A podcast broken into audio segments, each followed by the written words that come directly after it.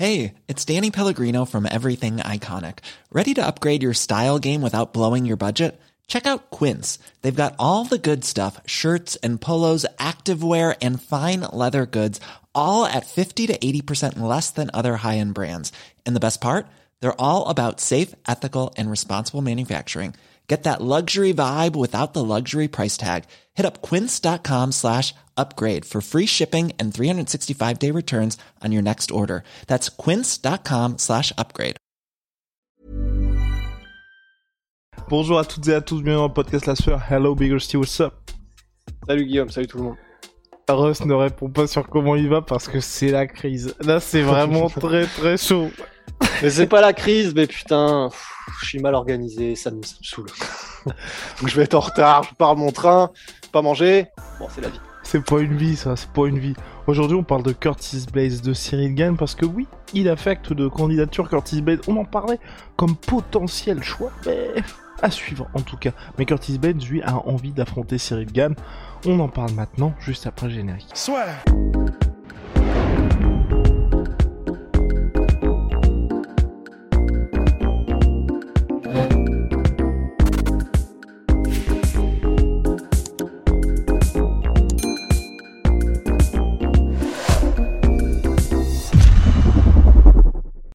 Curtis Blaze a saisi ses, réseaux sociaux pour call out Cyril Gann. Et oui, c'est d'ailleurs, c'est pas la première fois qu'il y a quelqu'un qui call out Cyril Gann.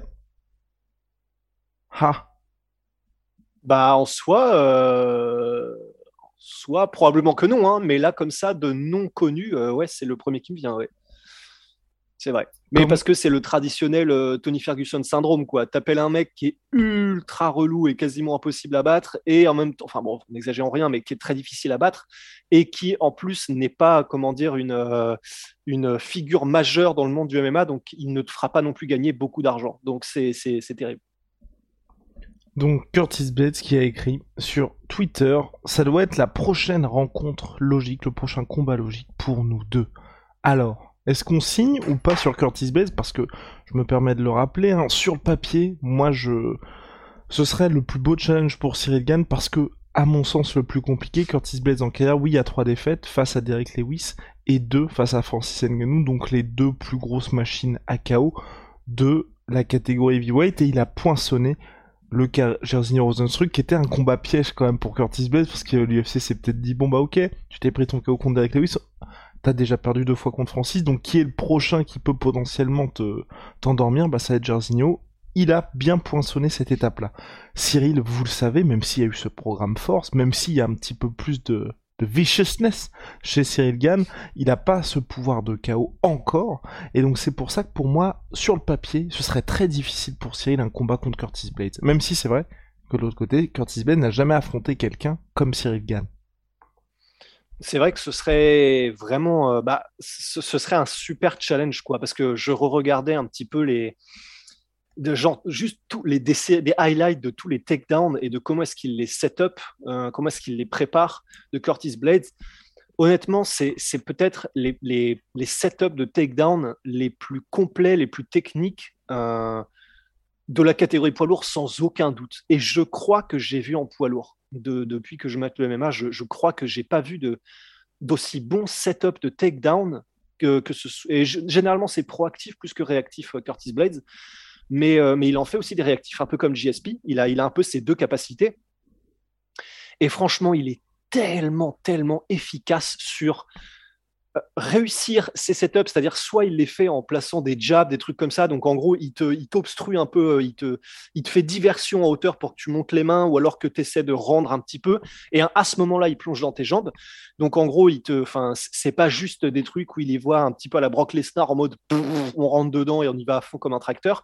C'est vraiment, c'est assez, euh, c'est travaillé et c'est fin ce qu'il fait pour réussir à mettre au sol, et surtout, il a une capacité à terminer les takedowns qui est juste incroyable. Enfin, vraiment, tu as l'impression que une fois qu'il t'a chopé une fois qu'il a mis la main derrière ton genou ou derrière ton derrière ton, ton tes cuisses ou quoi que ce soit, vraiment tu vas au sol. Il a une capacité à terminer qui est mais vraiment somptueuse. C'est c'est trop trop beau et il a plein de manières de le faire en plus. hein. Enfin généralement c'est pas des trucs euh, Qui est-ce qu'on pourrait utiliser? Bah, Habib, par exemple, ou même Francis dans le dernier combat contre Cyril, d'ailleurs, pour le coup, mais qui à un moment donné, tu sais, a fait un superbe changement de direction en, en amenant d'un côté, en, tu sais, en poussant d'un côté et de l'autre, d'un comment dire, d'un coup d'un seul, il revient de l'autre sens. Enfin, c'était vraiment vraiment beau ce qu'avait fait Francis.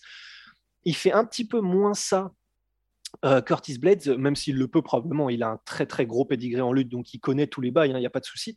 Mais juste en avançant vers l'avant et en faisant euh, bah, visiblement ce qu'ils appellent au States des drives, c'est-à-dire juste bah, une fois que tu as chopé le gars, tu, utilises un petit peu de puissance et un petit peu de vitesse en te projetant vers l'avant et en remontant un petit peu les jambes, c'est ce que fait Curtis Blades pour réussir à terminer les takedowns, ou alors des double legs, euh, enfin juste, il est, de toute façon, il a des, il a un nombre et une diversité de, techniques de, pour finir les mises au sol qui est juste. Je m'y connais pas spécialement en lutte, mais juste ça, on peut le voir, même si on est novice. Il a vraiment des, manières de terminer qui sont hyper diverses et à chaque fois, il sait réagir à la situation exactement comme il faut pour les terminer quoi qu'il arrive. Donc c'est vraiment magnifique. Et c'est vrai que contre Cyril, ben, ce serait peut-être un peu tôt en fait. C'est pour ça que moi j'ai un petit peu peur. C'est que ben là, comme l'a comme dit Fernand, euh, le truc c'est que ben ils, ont voulu aller le plus vite possible pour éclore et exploser le plus vite possible et arriver sur la ceinture le plus vite possible. Et ils ont réussi leur pari. C'est juste qu'ils ne l'ont pas décroché, mais ils ont eu la ceinture intérimaire et là ils se sont assurés entre guillemets une euh, visibilité et, et ils se sont solidifiés dans le top 5 pour les années à venir. Mais de l'aveu même de Fernand, ils n'ont pas encore eu le temps de réellement asseoir une préparation physique conséquente et asseoir une préparation même technique sur de la lutte conséquente. Hiring for your small business? If you're not looking for professionals on LinkedIn, you're looking in the wrong place. That's like looking for your car keys in a fish tank. LinkedIn helps you hire professionals you can't find anywhere else, even those who aren't actively searching for a new job but might be open to the perfect role. In a given month, over 70% of LinkedIn users don't even visit other leading job sites. So start looking in the right place. With LinkedIn, you can hire professionals like a professional. Post your free job on linkedin.com slash achieve today.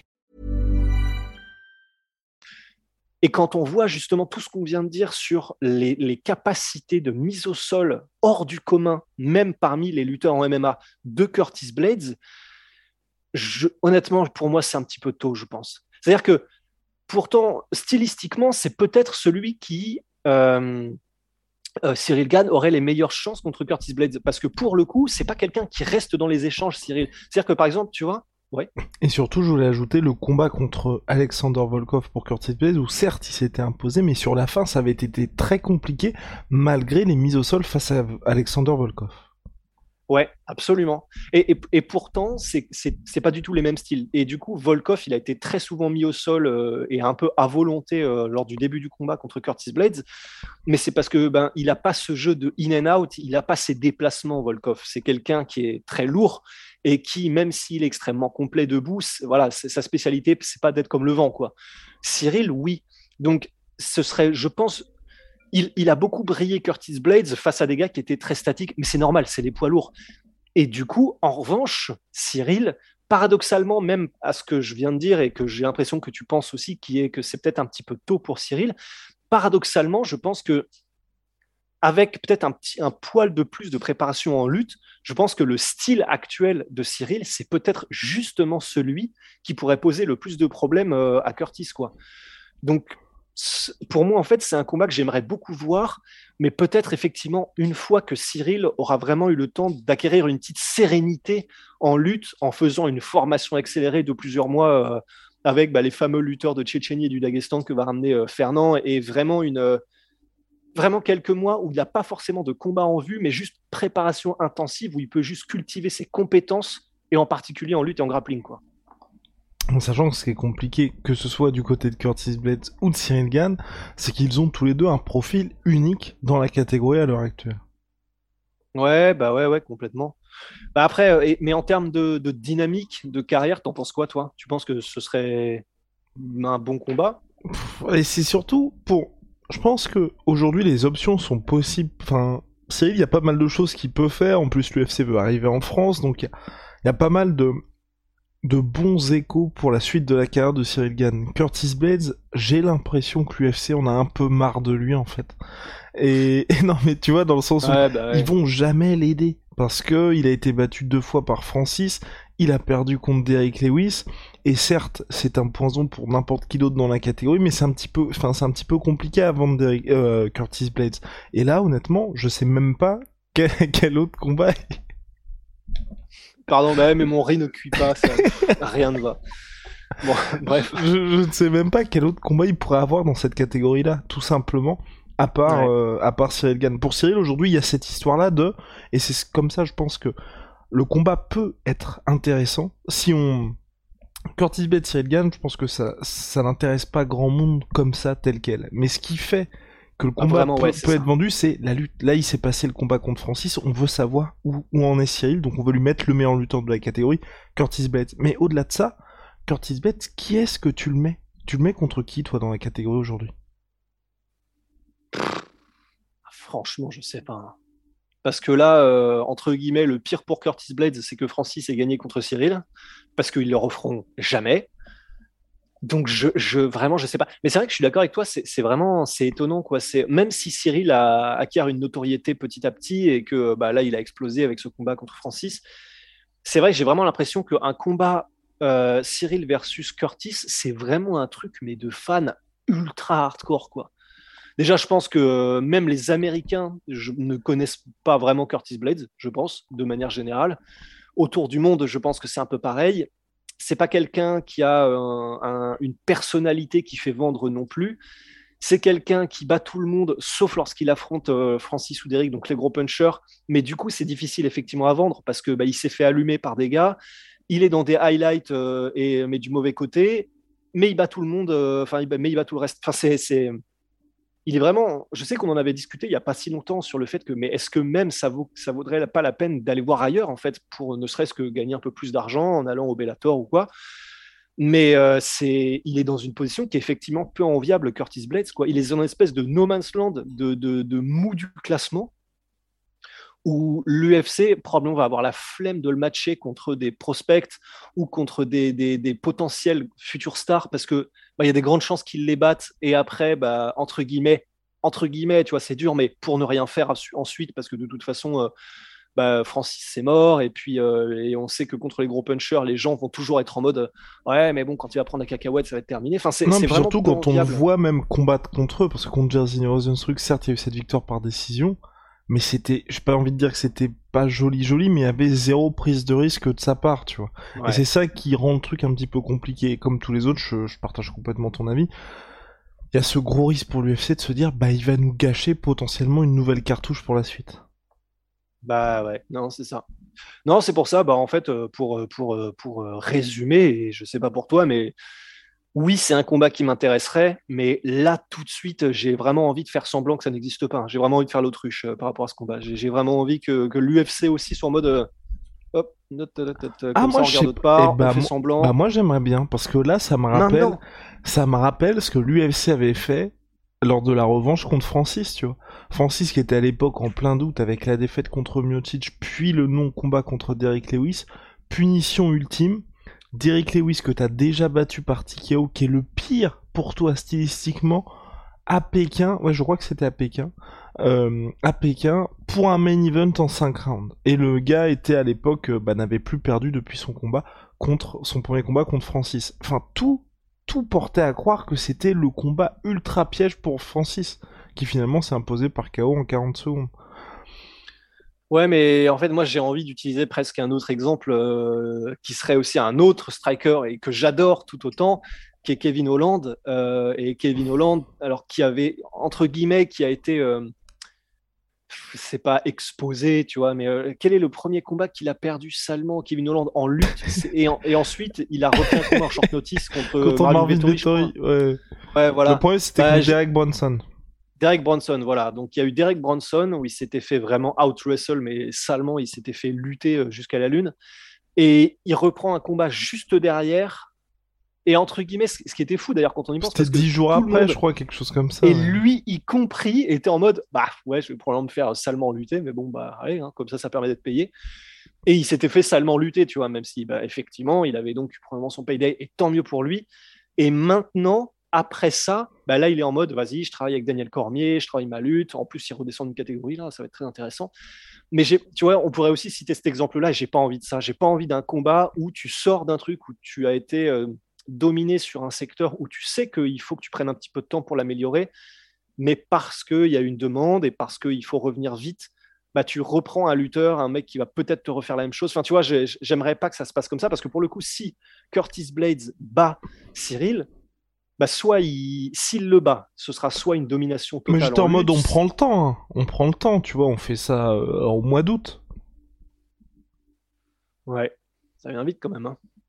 Mais oui, oui, dans le mois d'août, pourquoi pas. Ouais janvier, février, mars, avril, mai, juin, juillet, août. Ouais, j'avoue, j'avoue. Bah, parce que toi, t'étais dans une situation où en fait c'était assez rushé et potentiellement ça allait briser un petit peu ce run et toute l'inertie qu'il y a aujourd'hui avec Cyril. Ouais, moi je pensais que tout avait en tête, c'était on le fait revenir pour lui faire entre guillemets, euh, pour faire revenir Cyril dans la course entre guillemets rapidement. Et du coup, euh, genre euh, avril ou un truc comme ça, on le mettait contre Curtis. Tu vois. Ah non, pas du tout. Moi, c'est pas rapidement, c'est vraiment pour euh, pour, Francis, c'était une situation où l'UFC, on avait l'impression à l'époque qu'il voulait s'en débarrasser. Là, c'est plus pour tout le monde en train de se dire bon bah la lutte de Cyril, c'est son point faible. Curtis Blaze, comme par hasard, tel un top qui pop up, qui fait ah bah tiens, j'ai envie de l'affronter lui.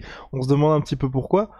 Là, c'est un peu, tu vois, pour que tout reparte et que ce soit finalement parce qu'il y a pas mal de combattants comme ça qui n'ont besoin, par exemple euh, Justin Gagey qui a eu besoin de cette victoire face à Michael Chandler pour se replacer dans la course au titre, enfin pour avoir son prochain title shot.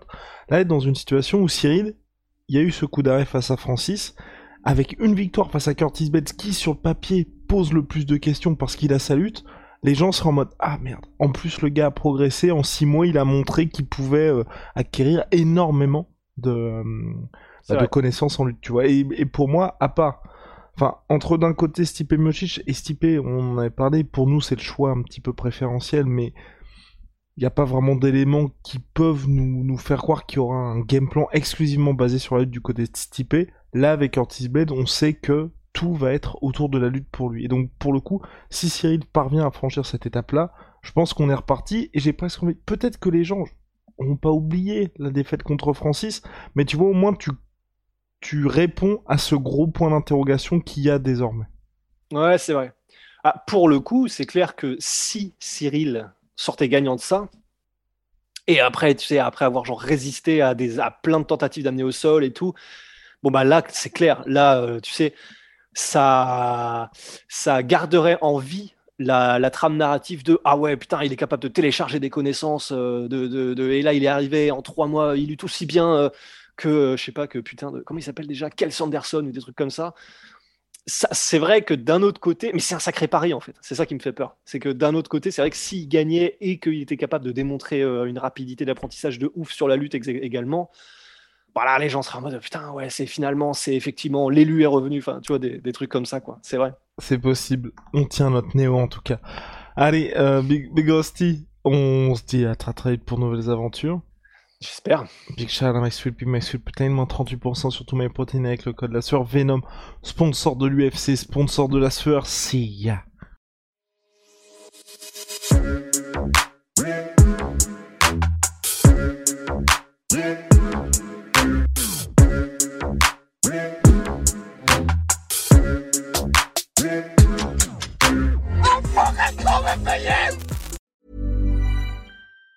Planning for your next trip? Elevate your travel style with Quince. Quince has all the jet setting essentials you'll want for your next getaway, like European linen, premium luggage options, buttery soft Italian leather bags, and so much more. And it's all priced at 50 to 80% less than similar brands. Plus, Quince only works with factories that use safe and ethical manufacturing practices. Pack your bags with high-quality essentials you'll be wearing for vacations to come with Quince. Go to quince.com slash trip for free shipping and 365-day returns. Et voilà, c'est la fin de votre épisode du podcast La Sœur. Si ça vous a plu, n'hésitez pas à nous mettre les 5 étoiles sur Apple Podcast ou sur Spotify. Vous pouvez aussi nous laisser un petit commentaire, ça nous aidera beaucoup. Et si vous voulez aller plus loin avec nous, vous tapez La Sueur sur toutes les plateformes ou sur les réseaux sociaux, vous nous trouverez. Et là, vous nous écoutez très certainement en audio. On est aussi en vidéo sur YouTube, mais également sur Snapchat. Là encore, vous tapez la sueur et on sera là. Merci de votre fidélité et à très vite pour de nouvelles aventures.